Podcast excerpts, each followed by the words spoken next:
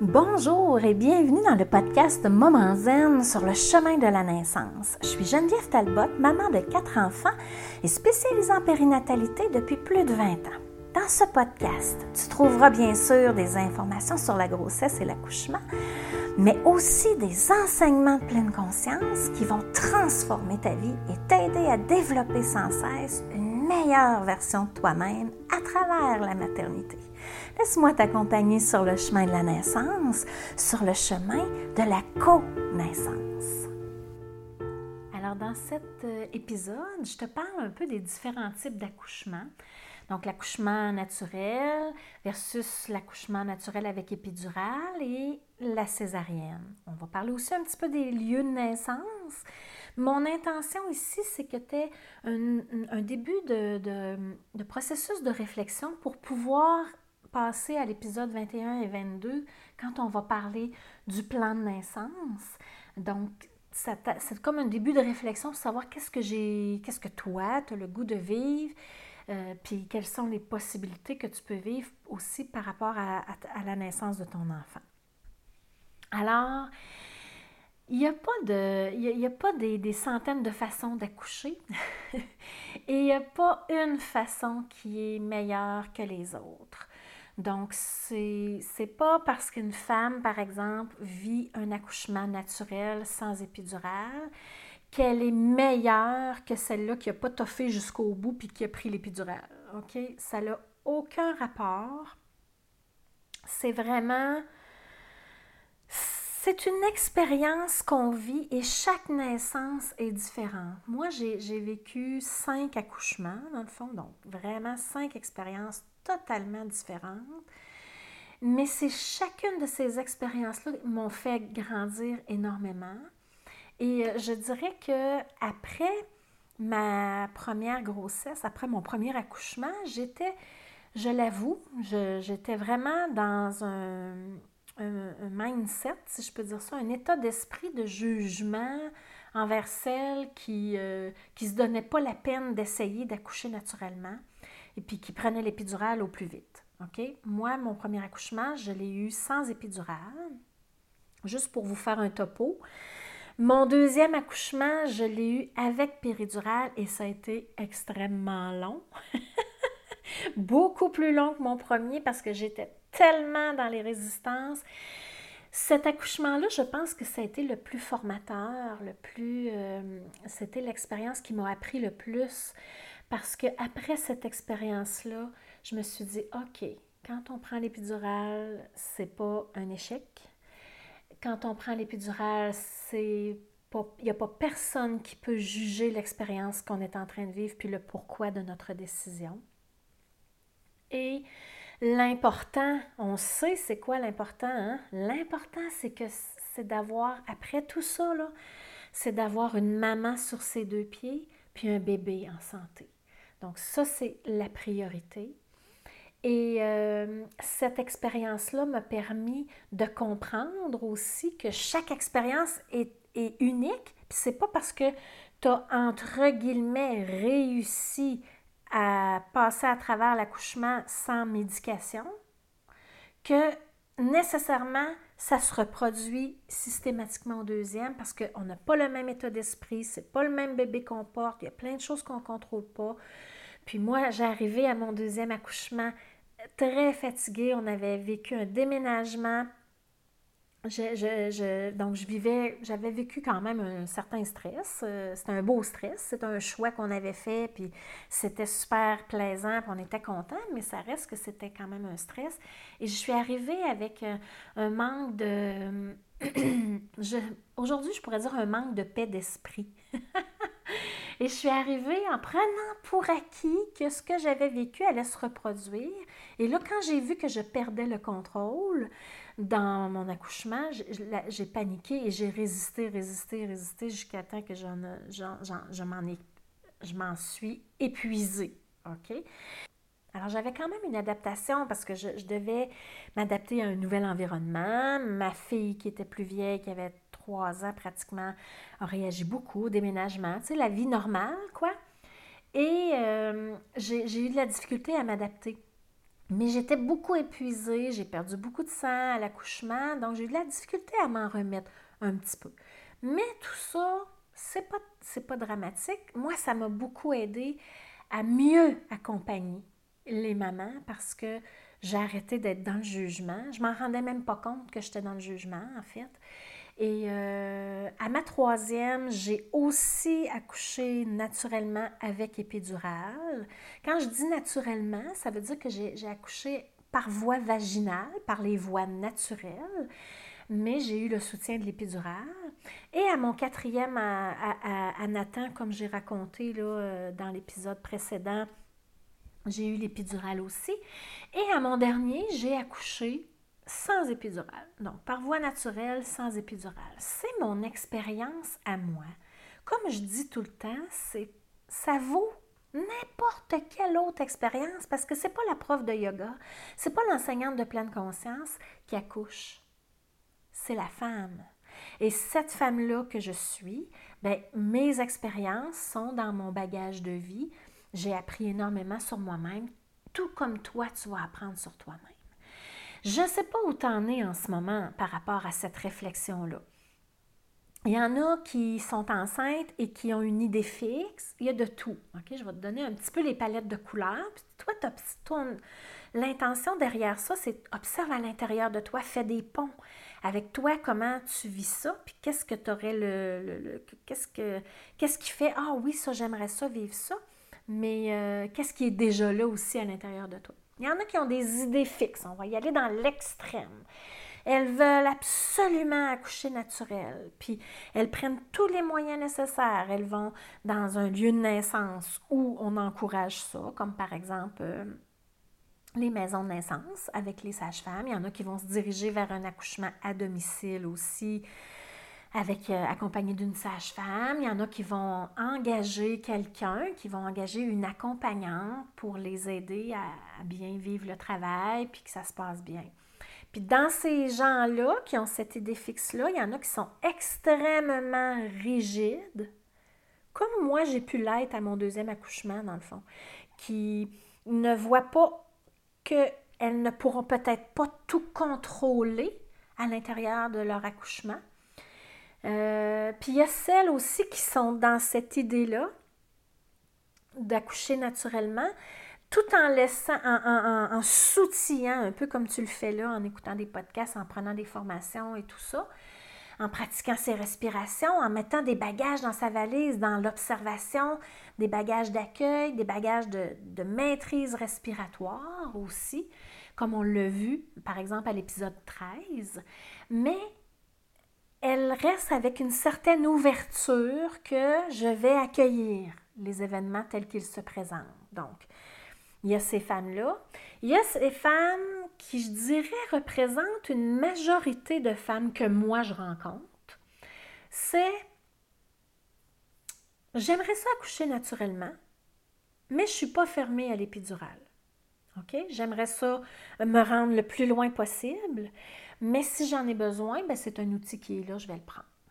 Et j'en ai d'autres qui, eux autres, là, on tombe dans l'autre extrême, euh, qui me disent euh, Moi, là, au plus vite, j'ai tellement peur de la douleur, au plus sacrant, je vais le dire comme ça, je veux avoir l'épidurale. Ces femmes-là, assez souvent, je les ramène sur terre, dans le sens que elles doivent comprendre. Si tu fais partie de ces femmes-là, c'est tout à fait légitime, c'est tout à fait parfait, tout est déjà parfait de toute façon. Ce, que tu dois comprendre, si tu es dans cette catégorie de femmes-là, si on peut mettre des catégories, je ne veux pas trop mettre ça rigide, mais c'est que tu dois te rendre jusqu'à l'épidurale. C'est pas vrai qu'en arrivant à l'hôpital, si tu à 1 cm et que tu veux absolument avoir l'épidurale, qu'ils vont te la donner. Parce que l'épidurale, ça demande un travail actif qui est déjà installé. Parce que l'épidurale peut arrêter ou ralentir vraiment beaucoup la force des contractions, diminuer le travail. Puis des fois, on se tire dans le pied, mais en général, le système médical dit que vers 4-5 cm, habituellement, le travail est déjà bien installé, qu'on donne l'épidurale ou pas, les contractions vont continuer, puis ça va continuer à suivre son cours. Mais il faut que tu te rendes jusqu'à ce stade-là. C'est pour ça que toutes les, la maîtrise de ta respiration, tous les, les exercices d'observation et d'accueil, tu dois les répéter pour au moins être capable de se rendre à cette place-là à l'intérieur de ton accouchement. C'est vraiment important parce que euh, ça crée des, murs. Hein? C'est comme quand tu penses que tu vas arriver à l'hôpital, tu vas l'avoir tout de suite, puis tu te fais dire non. OK, là, tu n'as pas le choix. Là, tu n'as pas le choix d'apprendre à respirer. Il y a des femmes, ça reste une minorité, mais ça peut arriver. Il y a des femmes pour qui les qui ont. Moi, j'en ai qui me rapportent que, par exemple, elles, vont avoir gelé, elles vont avoir eu l'épidurale, elles vont avoir gelé juste d'un côté. Euh, il y en a que ça gèle pas il y en a qui ont des situations, ça m'est arrivé une fois, j'ai eu une maman, elle, elle avait euh, une situation particulière au niveau de son sang. Je me souviens pas c'était quoi la, situation, le nom de la maladie comme telle, mais euh, elle ne pouvait pas avoir l'épidurale. C'était interdit. Fait que elle, elle, elle, a cherché des moyens parce que là, elle, elle n'avait pas le choix. Puis elle voulait vivre ça. Elle voulait pas être endormie pour vivre son accouchement parce que c'était ça, c'était resté le, quasiment l'unique option. Puis c'était une option d'urgence seulement. Donc, euh, euh, c'est ça. Puis à la césarienne, euh, je l'entends pas souvent, mais des fois dans les médias, on entend ça. Dans certains pays, il y a des femmes qui, eux autres, y a pour la césarienne d'emblée. C'est sûr que la césarienne, ce qu'on oublie parfois, c'est que c'est sûr que dans les années où on est en ce moment, la césarienne est quand même sécuritaire. Euh, la césarienne permet de sauver des bébés, permet de sauver des mamans. Euh, mais ça ne devrait pas, à mon avis, à mon avis, vous en faites ce que vous voulez. De toute façon, on va parler de, des possibilités après. ça ne devrait pas être un choix euh, un premier choix qui est permis d'emblée parce que ça demeure une intervention chirurgicale. Et qu'à travers, moi je suis convaincue, profondément convaincue de ça, j'en parle souvent, la connaissance de soi, mais à travers le chemin que bébé fait pour naître, c'est comme si à quelque part on donnait aussi naissance à une mère. C'est comme si à quelque part, mentalement, émotivement, tout notre être fait le chemin aussi vers la naissance d'une mère, d'un enfant et d'une famille. Donc, c'est, c'est pour ça d'ailleurs que moi, j'ai connu une maman, je, te raconte une histoire, une parenthèse, mais j'ai connu euh, une maman que j'ai peut-être parlé dans le dernier épisode sur le, deuil périnatal. Elle a accouché à 42 semaines. Son bébé était décédé. Et euh, ils ne l'ont pas, ont pas fait une césarienne. Parce que physiquement, émotivement, on doit laisser une empreinte qu'on est une mère, qu'on a donné la, place dans notre corps pour euh, qu'un petit bébé se développe, la vie a fait en sorte que la vie euh, à l'intérieur de ce bébé-là s'est arrêtée, mais c'est important pour le processus de deuil. Mais je crois qu'un bébé vivant qu'on met au monde, c'est aussi important, ce chemin-là initiatique qu'on crée. Le passage d'un bébé qui se nourrit à même notre corps vers un bébé qui est autonome, qui respire, qui est autonome, on s'entend, mais dans le sens qu'il respire, son cœur bat, tous ses organes fonctionnent bien. OK?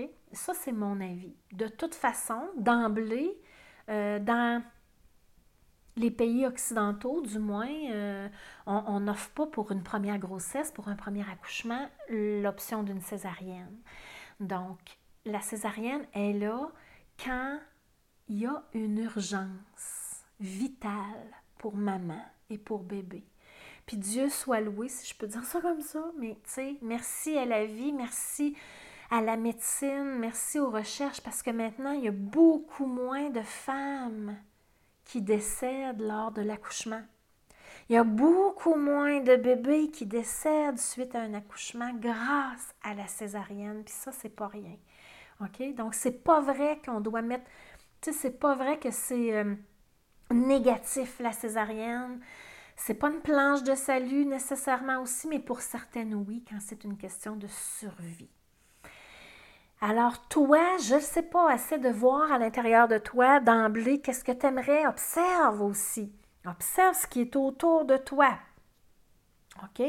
Observe les discours, observe les croyances. On va en reparler euh, tout à l'heure euh, dans une. Ben, tout à l'heure, dans, une autre épisode, dans un autre épisode. Euh, l'épisode 27, je crois, quand on va parler des incroyables sensations de la naissance, on va parler de toutes les croyances qu'on a autour de nous par rapport à la douleur, puis par rapport à la naissance. Mais là, en ce moment, là, à l'intérieur de toi, d'emblée, quelle réponse tu me donnerais si je te disais quelle sorte d'accouchement tu veux vivre? Un accouchement naturel, épidural, césarienne. Puis, je te le dis, sincèrement, toute option que tu, qui monte à l'intérieur de toi en ce moment est une bonne option. Puis à partir de là, tu continues ta réflexion, tu continues ton chemin. Puis peut-être que ça va se préciser, puis peut-être que la vie va faire en sorte que ça va être différent pendant ton accouchement, mais ça, c'est pas grave. L'idée, c'est d'essayer de voir qu'est-ce qui fait du sens à l'intérieur de moi en ce moment.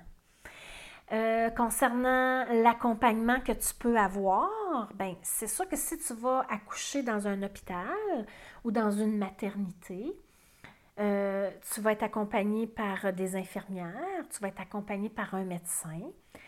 Et euh, je t'encourage à, faire, si tu peux, des fois on n'a pas toujours le choix parce que sinon, c'est physiquement, les hôpitaux sont pas toujours ou les maternités sont pas toujours proches de chez nous. Euh, mais on prend des fois la plus proche parce que c'est plus convenable pour nous. Euh, mais essaie de voir, euh, par exemple avec la personne qui fait ton suivi, essaie de voir c'est quoi le, la culture. Est-ce que dans cet hôpital-là, est-ce qu'ils favorisent les accouchements physiologiques? Est-ce qu'ils sont plus vite sur les césariennes? Est-ce qu'ils sont plus vite, plus vite sur la ventouse, les, les, interventions médicales quelconques, ventouse, euh, voyons, rupture des membranes, euh, etc. Des fois, il y a une culture qui est là, qui peut te permettre de, de, faire des choix où tu veux accoucher ou non. Donc, dans les autres accompagnements que tu peux avoir, tu peux être accompagné par une sage-femme, comme je disais, en maison de naissance ou à domicile. Euh, tu peux aussi avoir une accompagnante à la naissance. Des fois, il y en a que ça les aide à faire des ponts entre eux entre le couple ou la mère et l'équipe médicale par rapport à leurs désirs, par rapport à leurs besoins qu'elles ont déjà identifiés avant l'accouchement pour que l'accompagnante puisse euh, dire au médecin, par exemple, bon, médecin, ben, est-ce que tout va bien? Est-ce qu'on pourrait continuer un peu? C'est le désir de la maman. Des fois, ça, permet euh, à cette personne-là de, de, partager au personnel soignant les désirs et les besoins que tu as en prénatal, mais elle, elle est là pour suivre ton évolution au fil du temps, puis il n'y a pas rien qui est coulé dans le ciment, puis tout peut changer. Mais des fois, ça rassure de savoir que, OK, il y a quelqu'un qui va s'occuper de ça, parce que moi, je tiens absolument, par exemple, à accoucher avec, euh, avoir un accouchement physiologique, ou, je ne sais pas, je tiens à ce qu'il y ait quelqu'un. Des fois, il y a des filles qui me disent ça des fois, on sait avec euh, quel papa on est. Hein? Et des fois, il y a des papas qui sont très anxieux, très nerveux, pas confiants, insécures. Puis la maman, elle, elle a besoin d'avoir quelqu'un qui est sécure à côté d'elle, mais elle veut que son chum soit là. Fait qu'une accompagnante peut être là pour aider papa à prendre confiance, à poser des actions pendant l'accouchement. Par exemple, l'accompagnante peut suggérer de, regarde, tu pourrais lui faire un massage, accompagne-la dans sa respiration, juste la toucher, ça va lui faire du bien. Tu pour que. Puis la mère, elle sait que avec l'accompagnante, elle, va avoir son chum avec elle qui va être calme. Elle n'aura pas besoin de gérer l'anxiété de son chum, autrement dit. Ça l'arrive de temps en temps. Puis c'est tout à fait correct. Puis le chum, il n'est pas mieux que nous. Je veux dire, euh, leur, souvent, c'est leur première expérience aussi. Puis ils ne savent pas à quoi s'attendre. Des fois, il y en a qui ont peur du sang, peur de l'impuissance que les gars ressentent, l'impuissance de voir leur blonde, leur conjointe, leur femme souffrir, tu sais, ou euh, être dans l'intensité du travail. Donc, une accompagnante peut les aider à ce moment-là. Alors, tout ça va faire boule de neige pour choisir ton lieu de naissance parce que je ne sais pas ici au Québec, c'est permis d'avoir une sage-femme qui fait des accompagnements à l'hôpital, mais ce n'est pas nécessairement simple, mais c'est permis.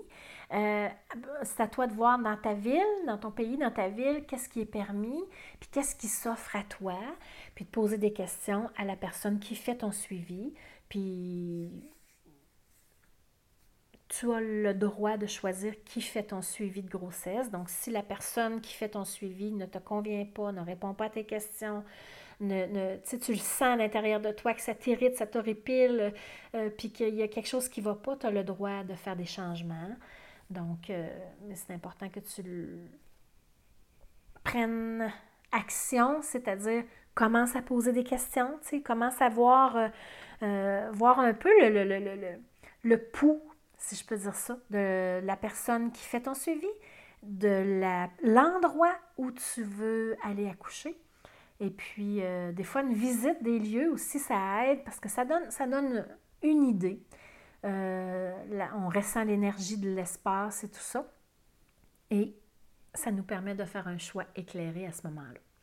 Alors, je t'invite à réfléchir à ça.